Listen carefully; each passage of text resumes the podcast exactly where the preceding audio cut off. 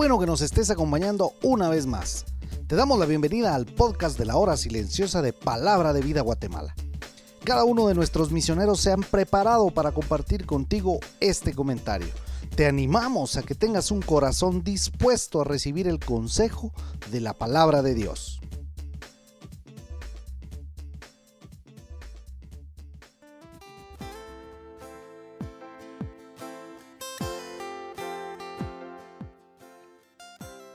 Hola, ¿cómo estás? Te saluda Daniel de la Rosa de Palabra de Vida Guatemala. Para mí es un privilegio poder compartir la hora silenciosa. En esta oportunidad se encuentra en el capítulo 8 de los versículos 16 al 32. Espero que tengas tu Biblia a mano, que leas este pasaje y que puedas tomarte un tiempo para orar y meditar en lo que Dios tiene para decirte en este día. Hemos visto que las dos plagas anteriores tienen que ver con el agua. El agua se convirtió en sangre, lo cual produjo pestilencia y muerte. Luego las ranas brotaron del agua del río y causaron tan grande molestia que el faraón le pidió a Moisés que orara a Jehová para que las quitara. Moisés cumplió su parte del trato, pero el faraón no. Se retractó al ver su problema solucionado. La muerte de las ranas también trajo pestilencia a la tierra. La tercera plaga es la plaga de los piojos y tiene que ver con la tierra, pues todo el polvo de la tierra se volvió piojos en todo Egipto. Atacó a hombres y también a las bestias. Esos piojos pudieron ser también garrapatas o pulgas, insectos chupasangre o incluso los escarabajos del desierto, que ellos también adoraban.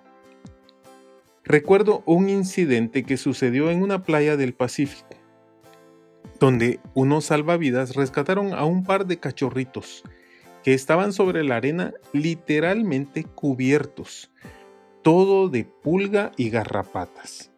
Se me eriza la piel de solo recordarlo. Su pelaje parecía moverse, pero ese no era su pelo, Qué repulsivo debió ser sufrir esa plaga. Pero Dios en su misericordia no los estaba castigando, sino que les estaba mostrando lo equivocados que estaban al poner su confianza en cosas que el verdadero Dios había creado. Adoraban a las fuentes que les daban provisión para sustento de la vida, el agua y la tierra y todo lo que se les ocurría pero no adoraban al único Dios verdadero. Ahora estos elementos solo producían muerte y dolor.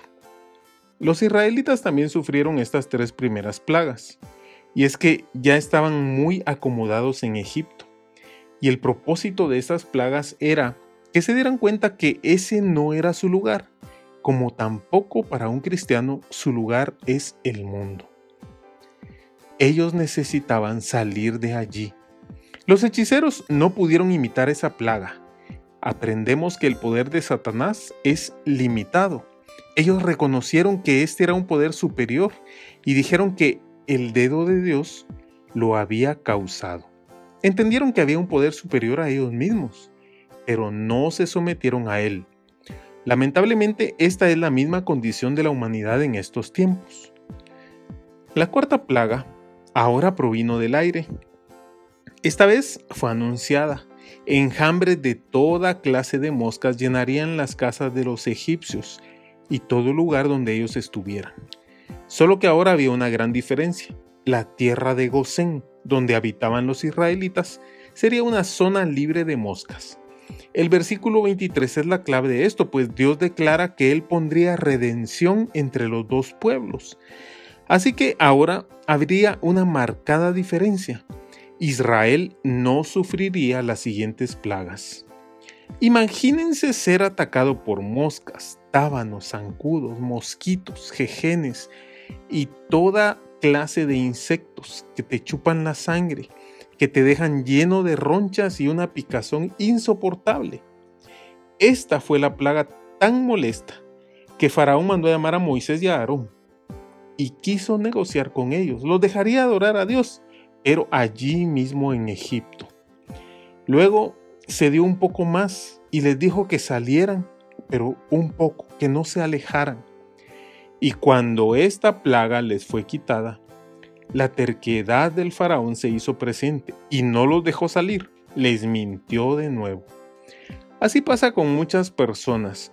Cuando están en aflicción, buscan a Dios y le hacen promesas, pero se olvidan de cumplir esas promesas cuando ya ha pasado el peligro. Por eso vívelo. No negocies con el mundo tu manera de adorar a Dios. Para poder adorar a Dios tienes que salir del mundo. No hagas concesiones. Obedece sus instrucciones al pie de la letra. Recuerda que Él nos redimió. Que Dios te bendiga.